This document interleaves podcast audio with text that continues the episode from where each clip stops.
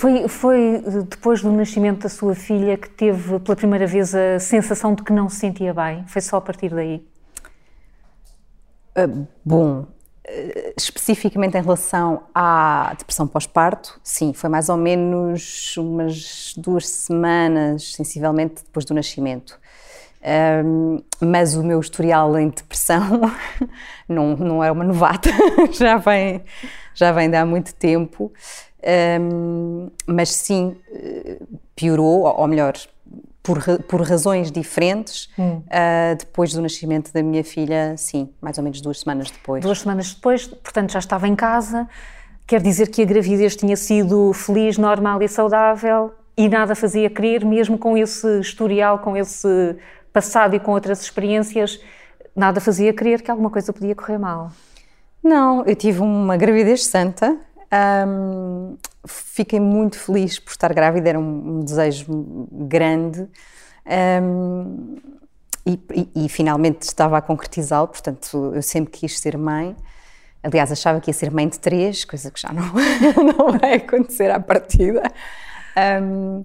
e portanto, não, não em nenhuma altura previ ou pressenti que poderia acontecer, acontecer isto comigo. Um, daí também acho que fui um bocadinho apanhada desprevenida em muitas coisas, mas também nessa. O que é que se passa então ao fim de duas semanas de existência da filha, de ser mãe? O que é que começa a acontecer?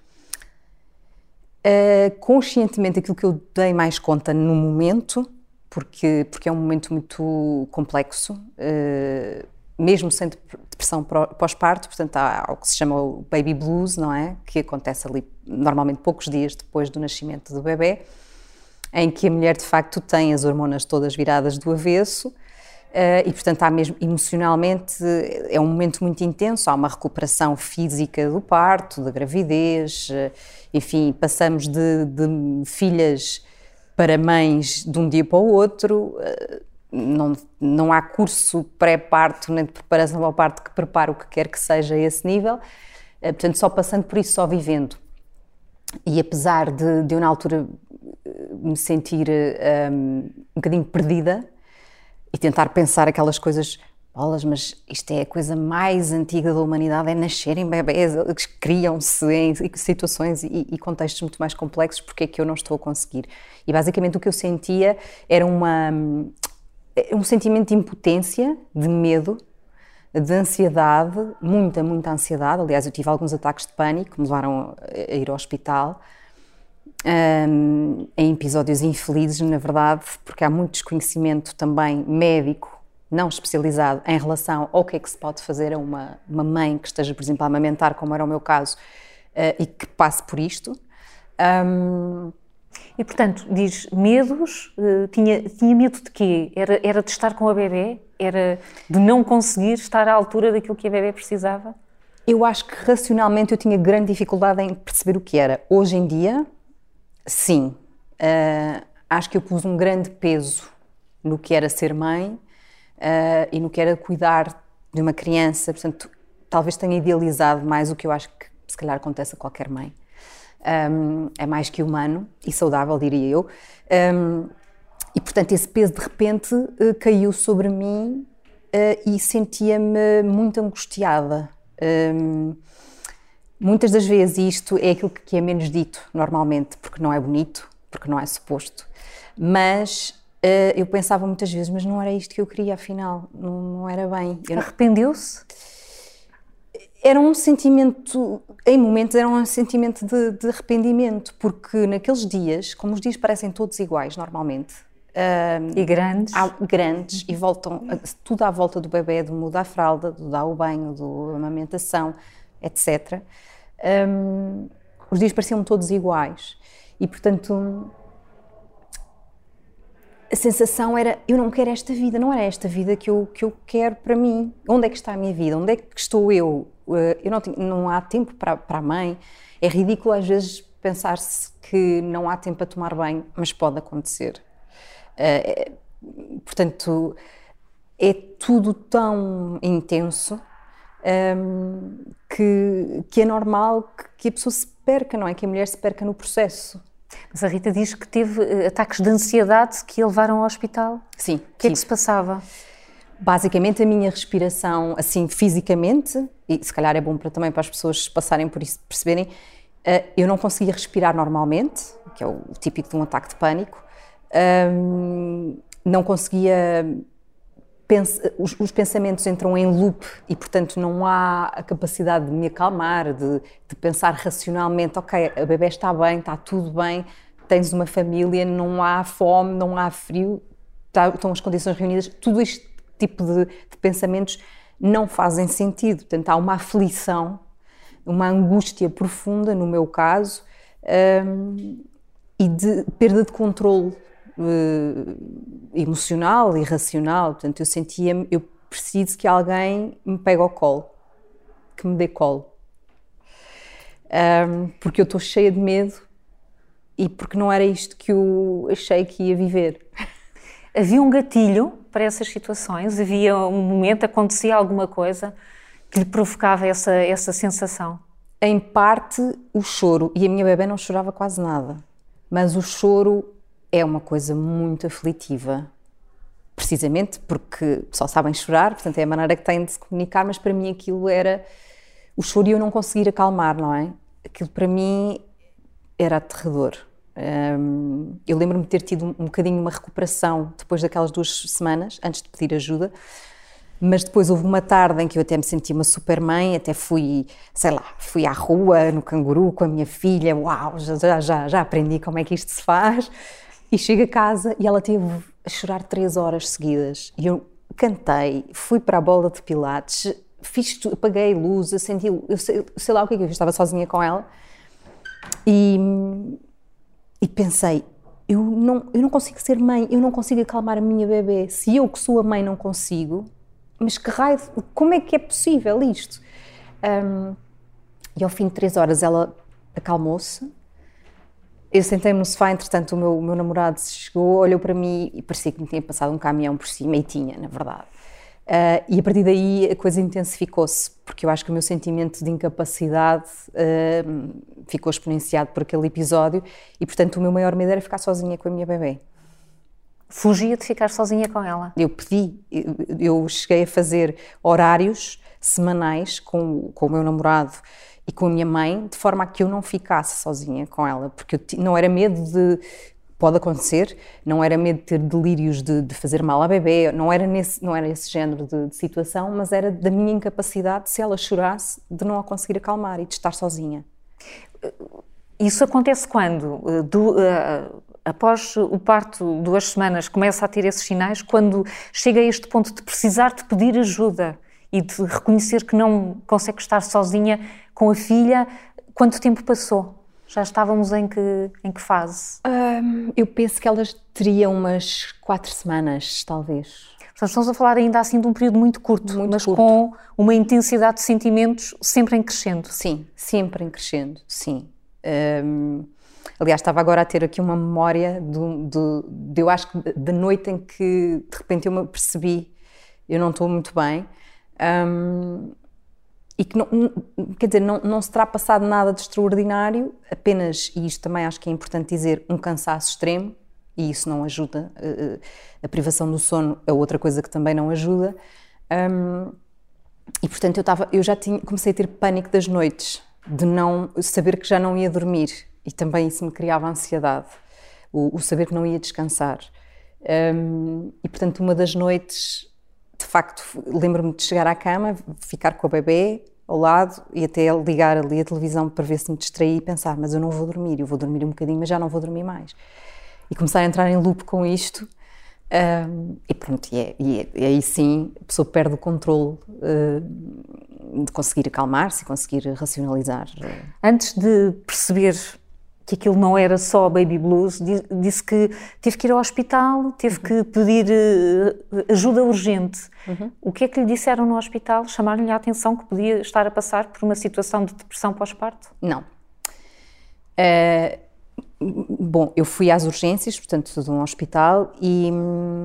A dizer que não se sentia bem? Sim. Estava dizer, angustiada? Sim, atenção, eu, eu um, um parênteses, eu sou licenciada em Psicologia Clínica, Sim. portanto, eu sabia os sintomas e sabia explicar-me muito bem. Um, Uh, e, portanto, cheguei lá com uma explicação e o meu estado era notório, portanto, eu tinha muita dificuldade em respirar e estava mesmo muito uh, alterada. E, e a, a, médica que me atendeu, ah, e eu tinha este ponto que era, eu uh, tinha tido facilidade em amamentar e, portanto, não queria deixar de amamentar. Portanto, qualquer medicação que me pudessem dar não podia alterar o leite, não é? E este era o meu, meu maior uh, desejo, uh, mas precisava de ajuda. E então a médica uh, recomendou-me beber chá de tília e de camomila, o que para uma pessoa em pânico é ainda mais assustador, porque é com chá, isto não vai com chá, impossível. Um, e portanto, vindo do hospital bastante preocupada, pensar, ok, eu não vou conseguir ter ajuda médica, eu não queria deixar de amamentar, mas eu também não posso estar assim, porque não estou disponível para a minha bebê 100%, portanto, isso também foi, deixou-me muito triste. Uh, ainda pesou mais a ideia de que raio de mãe é que eu sou, que até para conseguir ser mãe tem que deixar de amamentar, que é uma coisa que algumas mães não conseguem e criam tanto. Foi todo um, uma carrasca para mim mesma. Quem estava à sua volta o pai, a mãe, que teve que ajudar e acompanhá-la nessas situações em que não queria estar sozinha ou não conseguia estar sozinha uh, com, com a bebê, perceberam o nível de sofrimento que a Rita estava a, a atravessar? Uh, eu acho que foram sensíveis a isso, perceber, eu acho que só passando pela situação. Um, também há muitas depressões pós-parto nos pais. E eu acho que os pais, e isto é uma coisa ainda menos falada do que a depressão pós-parto das mães, eh, e eu acho que os pais demoram um bocadinho mais de tempo a serem pais e, portanto, às vezes isso só se revela meses depois. Um, mas pronto, isso é para outra. é para outra conversa. outra conversa. Mas a, eh, a minha mãe um, não se lembra de ter passado por isto, portanto, imagino que não tenha passado por isto. Lembra-se, obviamente, da dificuldade que é eh, ter um bebê pequenino, em todas as, as as represálias em parte que vêm daí, não é? Para, para a mulher e para a sua estabilidade e para o seu dia a dia. Um, mas uh, acho que mesmo, só mesmo passando por um processo assim é que se consegue compreender. Uh, e não é por mal, é, é, é, é, compreensível que pessoas que não tenham passado por isto uh, não, não, não entendam na sua profundidade, porque são sentimentos muito específicos, uh, são dilemas muito uh, internos, que mexem com muita coisa e, portanto, é difícil eh, compreender. Agora, o apoio foi total, isso, sim foi total, mas havia, um, havia sempre a ideia de que são as hormonas, o baby blues, a privação de sono, e portanto andou sempre ali, mesmo com essa formação em psicologia clínica, Rita andou sempre a achar isto vai passar, só, vai passar com o tempo, ou, ou a ideia de que era uma má mãe a perseguia? Não, eu às tantas percebi isto não vai passar com o tempo. Eu tenho que tomar uma, uma decisão, eu tenho que pedir ajuda a alguém especializado, perceber de facto teria que ser medicada. Aliás, eh, eu eh, já há muitos anos que tenho que ser medicada porque os meus níveis de serotonina são sempre abaixo de cão e, portanto, não é possível alguém funcionar e não estar deprimido se os níveis de serotonina não estiverem regulares. Portanto, eu durante a gravidez tomei medicação, eh, uma medicação diferente, mas tomei medicação e na altura tinha falado logo com a obstetra sobre isto e ela recomendou-me fazer uma medicação, mas que naquele momento claramente eu percebi isto não é suficiente. Um, acho que também o meu corpo se desequilibrou de tal maneira que ainda deve ter ficado. Aliás, eu cheguei a fazer umas análises à serotonina quando depois fui pedir ajuda especializada e acho que o mínimo que devemos ter é 40 e tal, eu tinha 7. Portanto, ninguém. estava mesmo ali no limite. Ainda antes uh, de, de, decidir, e a decisão foi sua, já, já, já percebemos isso, antes de, do momento em que decide que precisa de ajuda, uh, Rita estava ao mesmo tempo uh, a trabalhar. Aconteceu em simultâneo o facto de ter um disco para fazer, canções para, para, para escrever e para compor, foi, foi em simultâneo? Foi. algumas canções foi o disco que saiu há pouco tempo, portanto, algumas canções eu tinha escrito ainda durante o processo de gravidez, portanto, feliz. O lado solar. e outras foram escritas nesse, nesse, nesse período, pós-parto e, e, depressão. Portanto, algumas das canções foram escritas com a minha bebê. Eu a fazer a Avenida da República vezes sem conta, para ela dormir com o telemóvel a escrever letras, uma espécie de catarse, sei lá, o Vai Tristeza, enfim, houve muitas canções que foram sobre isso. Foi a maneira que eu tive de de me autoajudar naquilo que conseguia, porque acho que não é possível, estando num processo destes, sozinha, é muito difícil sair de lá. Por isso é que há mães que estão em depressão pós-parto anos. Se isto não for uh, resolvido, não for tratado, pode ser muito prejudicial para a mulher. Um, mas pronto, eu, eu às tantas percebi de facto que isto não, não ia lá. Esse, esse lado criativo, que, era, que é trabalho, é uma mãe que trabalha, mas é um lado criativo que pode servir de catarse ou não. Ajudou? Era, era o seu momento de fuga ou sentia que era mais difícil ser Rita Red Shoes autora e a mãe ao mesmo tempo? Eu senti-me uma espécie de uma nódoa, portanto. uh, acho que não me sentia sequer autora na altura, nem, nem compositora, nem cantora. Sentia-me sim uma mãe fracassada. Um, acho que era isso que eu sentia. Uma mãe incapaz, não é? aliás, eu, o tipo de pensamentos que tinha era, eram muito à volta disso, que era, que era muito fraquinha, como mãe e como pessoa, portanto, depois isto lastra, vai alastrando e fica ali um, um pântano. Um, apesar de pensar estas coisas todas, uh, o meu núcleo saudável ainda me empurrava para reagir de alguma maneira. E a minha reação, de facto, era na escrita. Escrevia Umas foram canções, outras foram apenas textos, outras foram formas que eu eh, arranjei de organizar o meu pensamento minimamente, ou pelo menos de pôr cá para fora o tipo de coisas que ia sentindo, porque tinha muita vergonha também de desverbalizar.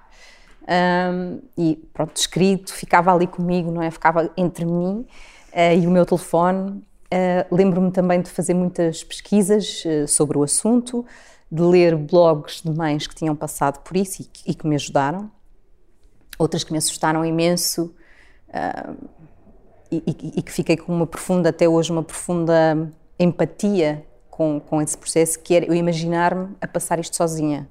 Eu e a minha bebê só. Portanto, se eu não tivesse a minha mãe, não tivesse o meu namorado por perto. E, e sei que há mães a passarem por isso, mais do que o que se imagina, e é muito duro. É muito duro. Ou seja, uh, ainda antes de pedir uh, ajuda técnica especializada, andou à procura de ajuda também na internet. Uh, e, e, e, dizia que tinha vergonha de, de assumir o tinha. que sentia. Tinha, porque era. Também tinha medo que me dissessem sim, tu como mãe estás a falhar, não é? Isso então era.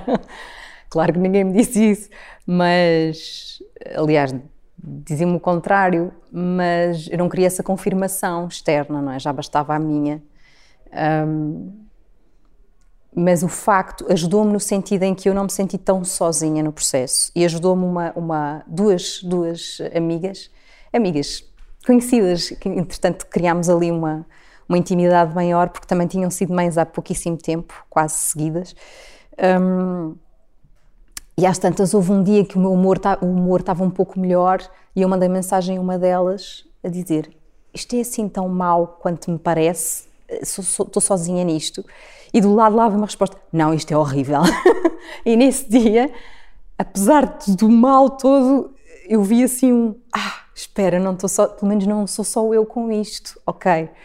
E pronto, e ajudou-me ter essa partilha com essas duas amigas um, diária quase. Às vezes era eu que perguntava, outras vezes eram elas, e eram muito semelhantes o tipo de pensamentos que se tinha. Um, e enfim, era menos mal, não é? Uma pessoa ia partilhando, ok, não estou sozinha, sou terrível, mas não sou só, não sou a única. Ainda assim não chegou. Houve não. essa partilha. Quando é que percebe que não chega? Nem assim, nem procurando na internet e percebendo que há histórias muito parecidas com a sua, nem partilhando essa, esses desabafos mais íntimos com mães que estão na mesma situação, porque aqui ainda não chegou? Porque quando, quando se entra num buraco, uh, apesar de haver alturas e dias em que se consegue começar a trepar para vir ver a luz do dia outra vez, um buraco é um buraco e é muito difícil se não tivermos uma corda, se não tivermos uh, alguém lá a puxar, porque, porque já se entrou lá. E é muito difícil. Uh, e estou a falar de um buraco profundo, porque é, porque é de facto. Um, depressão pós-parto é uma coisa grave. Um, e portanto havia dias em que eu estava um bocadinho melhor, em que eu conseguia pensar um bocadinho mais racionalmente, mas depois havia muitos momentos, e eram muitos, uh, em que era um autêntico inferno para mim. Portanto, eu só chorava. Uh, e passar os dias assim, dias e dias e dias, uh, a minha a minha sensação de que não estava disponível para a minha filha assombrava-me porque porque era o que eu menos queria quer dizer eu queria estar disponível eu queria quase deixar de existir para só existir como mãe para estar disponível para ela e portanto não, às tantas não estava nem para mim nem para ela Uh, e isso... Deixa-me fazer-lhe uma pergunta horrível. Chegou a não gostar da sua filha, de olhar para ela e, e ela não lhe suscitar amor? Eu senti isso um dia, um, e aliás foi duro porque não só porque, porque é um sentimento horrível de se ter, mas porque o meu namorado percebeu-se disso, ou seja, eu estava um bocadinho em negação de estar com ela. Um, e ele, ele chamou-me a atenção para isso e foi horrível.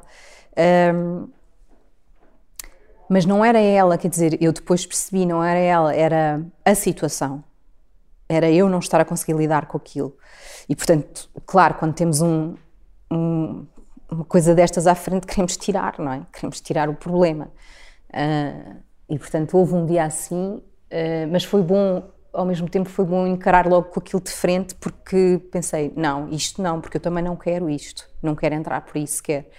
Um, e, portanto, uh, foi momentâneo, mas uh, normalmente as depressões pós-parto têm muito disso, têm muito o rejeitar o bebê. E é legítimo, só que é terrível para uma mãe. É, é o buraco. É. é o buraco. Quando é que tem um clique para pedir a tal corda para sair do buraco ou, ou foi empurrada para essa situação? Um, Portanto, eu queria muito encontrar eh, alguém que me ajudasse e tive a sorte de uma destas duas minhas amigas com quem eu trocava mensagens me falar de um livro um, que eu achei, oh, agora um livro, um livro sobre bebés, técnicas de bebés e demais. Uh, não estás a perceber, eu estou mesmo mal. Mas de facto esse livro uh, mudou bastante o percurso da minha história. É, o, o, livro é da Constança Cordeiro Ferreira e chama-se Os Bebés Também Querem Dormir. E eu pareceu-me, ok. Então, Concorda. Concordo. Se eles também querem dormir, ótimo. Vou descobrir como. um, e além do livro ser, obviamente, bastante bom, com, com, com explicações muito interessantes uh, sobre a ligação mãe-bebê, coisas ancestrais e tudo, aquilo que mais me tocou foi o prefácio dela, um, em que ela falava deste tipo de coisas quando foi mãe pela primeira vez, e a Constância é mãe de três, uh, de não conseguir a filha chorava imenso e ela não conseguia acalmar. Ela passava noites em claro, sozinha, a olhar pela janela e às vezes tinha que a pôr no berço porque já não aguentava o choro e pensar, mas como é que eu dou a volta a isto? Como é que, como é, que é ser mãe? Como é que ninguém ensinou esta parte? E aquilo tocou-me profundamente e então aí fui explorar. E portanto existe um, existem mais, mas eu recomendo sempre o Centro do Bebê, que é onde a Constança trabalha, que tem uma equipa especializada um, no pré-parto e no pós-parto e que dão primazia ao bem-estar da mãe, não tanto do bebê. Quer dizer, obviamente do bebê, mas primeiro, ela disse-me, eh, na altura eu falei com ela ao telefone, um, e ela disse não, primeiro vamos tratar de ti, porque Rosa está bem, está a comer, dorme quando pode, está tudo a funcionar bem, a pediatra diz que ela está bem, ok, então quem precisa de ser cuidado és tu. Um, e essa equipa ajudou-me imenso, porque tinha, tanto a equipa tem psiquiatra, tem psicólogos que acompanham, tanto mães como pais. Um, tinha a Constança, que dava muitas dicas de como lidar com algumas destas questões. Avisou lá em casa, eu vou pedir ajuda porque não estou a aguentar mais? Sim, sim. Disse, não, não, eu preciso de ajuda, isto não, não vai lá assim. Um, e, e, portanto, sim, o, aliás, o Bruno, o meu namorado, foi comigo à primeira consulta com a psiquiatra para também perceber não é, do que é que estávamos ali a falar, isso era muito importante. Um, e nunca lhe disse que disparate, isto acontece e vai passar? Não. Ele dizia-me não... ele dizia que achava que eu tinha todas as capacidades e mais algumas para ser uma mãe incrível e que, portanto, isto é, seria um, aqui um período de adaptação. Um, mas não era só um período de uhum. adaptação. Pronto. E então vai esse primeiro contacto, não sei se lhe chamo consulta, um primeiro encontro? Foi consulta? Sim, foi, foi por telefone. Eu estava muito aflita, estava muito angustiada um, e falei com a senhora da recepção, a Paula, uhum. uh, e disse-lhe: Não está a perceber, mas é que eu estou mesmo aflita. Uh, e estava a chorar. E ela, do lado de lá, percebeu: Ok, está aqui uma mãe em aflição. Então pôs-me em contacto com a Constança. E a Constança disse-me isto: que eu precisava, primeiramente, era eu que, que tinha que precisava de ajuda e pôs-me a falar com a psicóloga que, que me tem acompanhado até hoje uh, e, que, e que me ajudou logo naquele telefonema, ajudou-me bastante. Uh, Pediu-me uma coisa muito simples e que me pareceu, ai que bom, que foi vá comer qualquer coisa de qual goste muito e vá tomar um banho, peça para ficarem com, com a sua filha, vá tomar um banho a ouvir a música que mais gosta. E aquilo, no meio do, do, do caos que é para uma mãe, aquilo foi tão reconfortante para mim, dizer assim, pois é, eu também tenho direito, eu fazia estas coisas antes, eu preciso de um bocadinho de colo para mim. E... O que é que comeu e o que é que ouviu, lembra-se? Sim, comi um croissant com doce de ovo, que eu adoro, e fui tomar um banho que durou para aí 20 minutos, a ouvir uma playlist que, das músicas que eu prefiro, e portanto tinha... E aquilo soube-me pela vida. Uh, cheguei à sala ok, já estou um bocadinho melhor. um, sabia, porém, que tinha um longo processo pela frente, mas, mas só o facto de ter alguém que compreendeu o que é que se estava a passar comigo e que me deu ali pelo menos duas coisas, faz isto e isto, porque é, é muito, é mesmo muito útil alguém de repente olhar para nós, dizer, ok, é isso, já percebemos que estamos aqui neste sítio, vamos fazer isto, isto e isto, Vamos fazer aqui um plano para sair daqui e vamos sair. E vamos começar com coisas muito simples. Um, e aquilo deu-me esperança. Uh, depois, depois dessa consulta com a psicóloga, fui então rapidamente vista pela psiquiatra do, do centro do bebê, um, que obviamente me ajudou, ouviu, fez-me muitas perguntas. Uh, estamos a falar de pessoas especializadas que quase todos os dias lidam com mães eh, muito aflitas eh, e famílias, um, e que me disse, alterou uma medicação, disse tem que dormir, tem que descansar porque senão não se consegue sair deste, deste ciclo, alterou uma medicação, uh, ajudou muito o facto de eu poder tomar medicação e continuar a amamentar a, a Rosa, sem que isso houvesse repercussões para ela, uh, isso tirou-me um peso enorme de cima, e, e a verdade é que com, com a medicação fui, e com a psicoterapia, não é? de falar sobre o assunto, um, tive ainda um mês e meio mais assim na fossa, mas depois comecei a, a conseguir respirar e a usufruir da, da, rosa, que era esse o meu grande desejo. E ouviu o diagnóstico? Está a sofrer de depressão pós-parto? Ouviu esse diagnóstico? Sim, sim, de uma forma muito natural. Um, bom, a depressão para mim não era uma novidade, como, como já, já disse, era uma novidade naquele contexto, uh, mas o tipo de sentimentos que eu tinha muitas das vezes eram semelhantes àquilo que eu também já conhecia, não é? Um, eu acho que é capaz de ser até bastante mais assustador para uma mãe que nunca tenha passado por um processo depressivo, de repente entrar num, num, num filme destes. Uh, no meu caso havia muitas coisas que eu conseguia nomear, não é? Que, um, e portanto não tive esse choque de ouvir, ok, está com uma depressão pós-parto. Um, até porque, enfim, eu já desconfiava que fosse assim. Um, ehm, mas mais do que o, o, diagnóstico em si é o desmistificar isso uh, e tirar o peso de cima da mãe de que não é por passar por uma depressão pós-parto que se é pior mãe. de todo, de todo. Houve momentos em que pensou isso? Sim, sim, sim. sim. Mesmo depois de diagnosticado?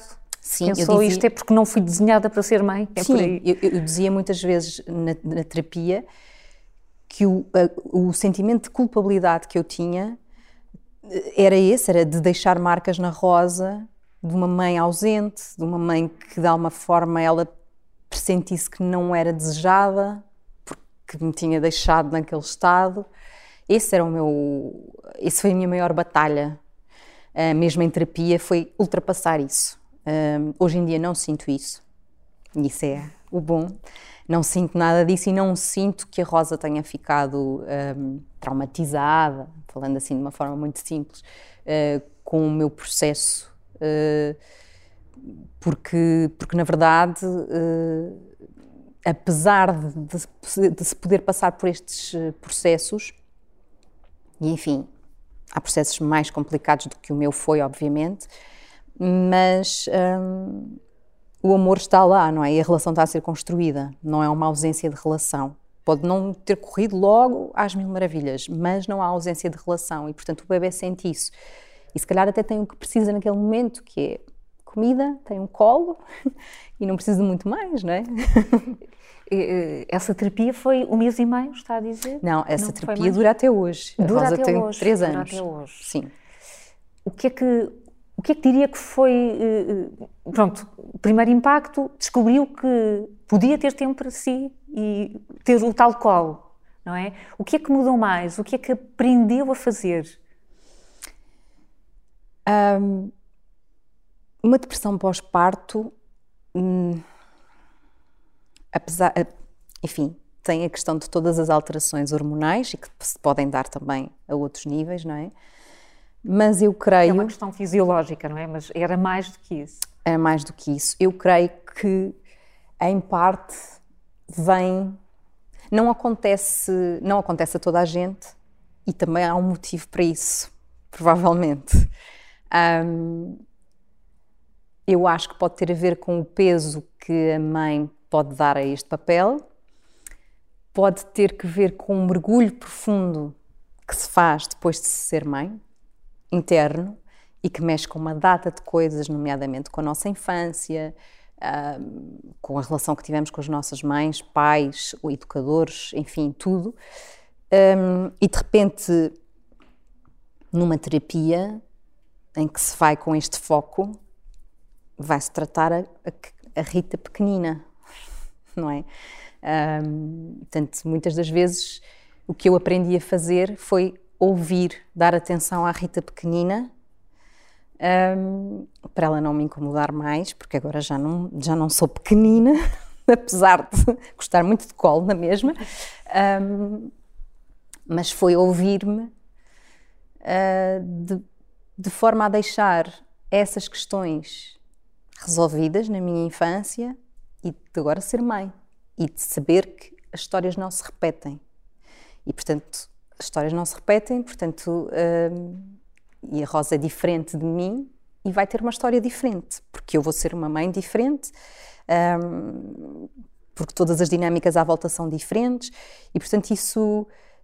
Hum, esse é uma, um, um tesouro neste processo, que é o encontro connosco mesmas, com o respeito que, ganhamos e todos esses fantasmas e empecilhos e dúvidas de facto fomos amados incondicionalmente quando éramos pequeninos e essas coisas todas que são fulcrais no nosso crescimento, pensar, ter tempo para pensar sobre isso, ir lá, não é? Ir lá a esse sítio onde fomos bebés, um, que também pode ser doloroso, e, e resolvermos enquanto crianças. Quando é que dispensa a avó e o pai de estarem consigo e com a sua filha? Demorou, ainda demorou algum tempo. E tenho que admitir que ainda hoje, se eu sei que vou ficar sozinha com a minha filha durante muito tempo, sei lá, passar dois dias, três, ainda penso nesses dias. Ainda penso, será que eu vou ser capaz? um, mas não é uma coisa aflitiva, pronto.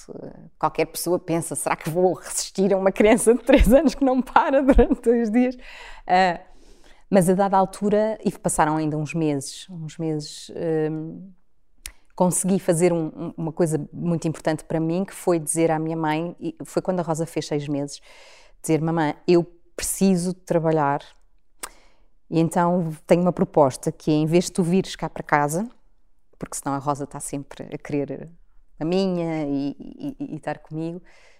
Um, eu vou deixá-la à tua casa e venho para casa trabalhar e depois vou buscá-la. E assim foi. E isso, isso ajudou-me muito a voltar um bocadinho à, à minha rotina, não é? Àquilo que eu também sou enquanto pessoa, enquanto adulta, enquanto mulher. Uh, e também dar esse passo de. Eu acho que não teria sido capaz, quer dizer, se não tivesse outro remédio, mas uh, gostar, teria gostado muito, muito, muito ter que deixar a Rosa aos seis meses num, num infantário, numa creche. Eu acho que deve ser muito duro para as mães, muito duro. Um, foi menos mal porque ficou com a minha mãe, mas foi, foi importante para as duas, eu acho. Uh, começar a, a, a, viver a vida como ela era e é, e vai ter que ser, porque eu tenho que trabalhar, um, mas agora com a Rosa. Portanto, é como se as duas tivessem já o, o lugar certo, o espaço certo. Sim, é, trata-se mesmo disso, de negociação de espaço, não é? E de encontrarmos o espaço uh, e o tempo para podermos também uh, termos tempo para nós, não é? Para depois sermos melhores mães, porque e lembro-me da, da, minha terapeuta me dizer muitas vezes que eu seria melhor mãe se continuasse a ser artista do que se desistisse para ficar só com a Rosa. Isso tocou-me muito. Porque chegou a considerar isso? À procura de ser essa mãe perfeita? Um, Passou-me pela cabeça Sabia que eu não ia aguentar isso durante muito tempo, uh, mas uh, passou-me pela cabeça, assim, de repente estar só disponível para a minha filha. Um, e também porque me sentia fragilizada e, portanto, ir dar concertos ah, com aquele peso de depressão era, era duro. Um, Isso chegou a acontecer? Chegou. Ter que subir a, a, ao palco com esse sofrimento todo uhum. para trás? Chegou. Chegou agora e, e, muitos anos para trás também. Chegou. Um, mas fez-me sempre melhor do que pior, porque o palco e a música têm esse poder de é um confronto comigo mesma, ao mesmo tempo partilhado com outras pessoas, e portanto há uma luta interna da qual eu, eu sinto que venci no final. mas onde não estou sozinha, tenho os músicos, tenho a música, tenho o público. Mas está sempre a desafiar-se quando sim. passa por isso. Sim, sim, sim. É um, é um desafio que eu sei que vou ter para o resto da minha vida. Mas também sentia isso. Quando eu voltava para casa depois dos concertos para a Rosa, eu estava mais inteira. Não estava tão despedaçada. Porque tinha ido cumprir a minha, uma das partes que eu acho que é uma missão da minha vida também, além de ser mãe, não é? Diz que ainda está a fazer terapia e quando um dia lhe disserem podes ir, já não precisas das rodinhas. Um, tem acontecido, portanto, agora faço pontualmente, portanto já não é uma coisa semanal. Uh, a dada altura, uh, quando eu arrumei a minha Rita pequenina, um, a minha terapeuta disse: Bom, agora está na altura de virar à vida. um, e foi um processo assim que eu acho que é, que é importante ser uma coisa também. Uh, é um desmame. É um desmame, completamente. Um, e hoje em dia tenho pontualmente momentos em que já não se prende propriamente com a questão da maternidade, mas com outras questões uh, internas e que algumas também ainda vêm de, de, de infância, uh, recorro à terapia e, e é, sempre, é sempre um bom momento porque de facto uma pessoa entra em contacto consigo mesma, não é? E às vezes quando estamos sozinhos fugimos um bocadinho disso.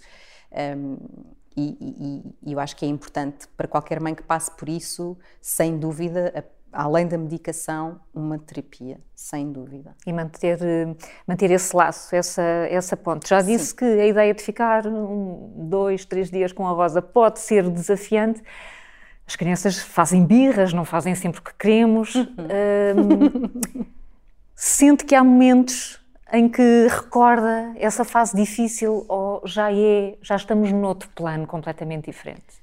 Estamos noutro plano, mas uma vez passando por ali não, não é possível esquecer. Não, eu tenho muitas memórias de, daqueles, daquele tempo em que estive uh, profundamente deprimida um, e em que a Rosa era muito pequenina.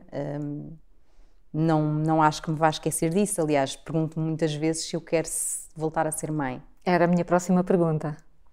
E vem esse, vem esse fantasma, como é óbvio, vou passar pela mesma coisa, pela mesma não seria, não é? Mas, mas tenho esse. Não vou dizer que não tenho esse medo. Tenho. Não, portanto, não acha que adquiriu os instrumentos, as estratégias para conseguir lidar com, com esse buraco que já conheceu tão bem? Não tem a garantia de que possa voltar a recorrer à estratégia que usou com a Rosa numa eventual próxima maternidade? Sei que tenho ajuda, sei onde procurar e tenho ferramentas. Se vou conseguir ultrapassar isso de forma airosa, não tenho certeza. não, não tenho garantia disso, não. Nem acho que se possa ter. Porquê que as mulheres não contam estas coisas umas às outras? Isso era o que eu me perguntava muitas vezes. Mas que raio de coisa, isto não é só lacinhas e cheira bebê. E... Não, isto é uma dureza. Eu evito, acho que acho que é um bocadinho pudor. Sei lá, agora a minha cunhada está grávida, deve estar a nascer o bebê esta semana, para a semana. E eu evito ter este tipo de conversas com ela porque não a quero assustar, obviamente. Não sei se é essa a questão uh, que não leva as mulheres a falarem disso no pré, hein, antes do bebê nascer, não sei se será será um, um, instinto de sobrevivência que as mulheres têm. Não vamos dizer que isto é assim tão mal, porque senão de repente não há mais crianças no mundo. Um, mas é, é, é, é, muitas vezes um tabu, não é? Porque também tem a ver, obviamente, com o papel da mulher na sociedade e com supostamente a, a mulher vai ser mãe, como se fosse um dado adquirido. Nascem para ser mães e para cuidar da família, portanto, isto é uma coisa que não tem que saber. As mulheres são isso. Vêm com isso, vêm com essa programação para cumprir. Só que não é assim. não é de todo assim. Um, e os pais também não. Só que os pais, durante muito tempo, em muitas sociedades e ainda hoje, se demitem muito de, de algumas das tarefas e de, do que é, de facto, passar um dia com um bebê recém-nascido em casa. Uh, que é muito duro. Tem, tem momentos muito bonitos, mas quer dizer, os bebés, falando agora aqui com um bocadinho de humor, só começam a ter alguma piada aos quatro meses, porque até lá não se passa grande coisa, não é? Portanto, uma pessoa fala para o ar, imagina que, há, que o bebê ouve e que entende alguma coisa, não dá para brincar. Um, por muitas coisas que eu imaginasse, por exemplo, fazer aqui atividades, não há reação e, portanto, tudo isso é muito frustrante porque não há um retorno direto, só há trabalho. E então esse lado é que ninguém nos diz. Olha, ao início isto é uma chatice terrível. Mas está a evitar dizer isso à sua cunhada. Portanto... É verdade. Eu vou dizendo, vou dizendo assim umas, pronto, umas coisas assim um bocadinho às vezes horríveis, mas vou tentando precaver. E já lhe disse, olha, eu estou cá, o meu telefone vai estar 24 horas ligado, tu, o que for, tu diz. Uh, e já tive uma amiga que teve, foi mãe depois de eu já ter passado por isto tudo. Um, e creio que a ajudei uh, com as minhas partilhas e, e, e, no momento. Porque eu acho que também há um lado que só quando se tem ali o bebê é que se percebe. Acho que há coisas que. Hum, se eu disser a alguém que ainda não é mãe, que não tem um bebê, não sei se. Não parecem um bocadinho sentido. esotéricas, não fazem sentido.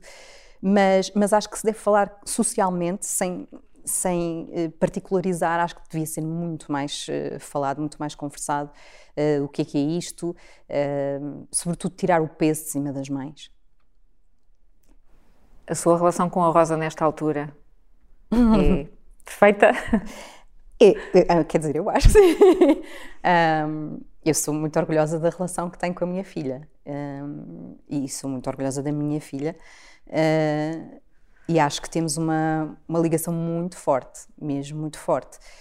Se ela me vai odiar daqui a uns anos, é provável, faz parte e é até saudável, um, mas não sinto, por exemplo, que a Rosa, que era um, também um medo meu, que a Rosa se sente insegura comigo. Ou seja, que não sou uma, um porto seguro, não é?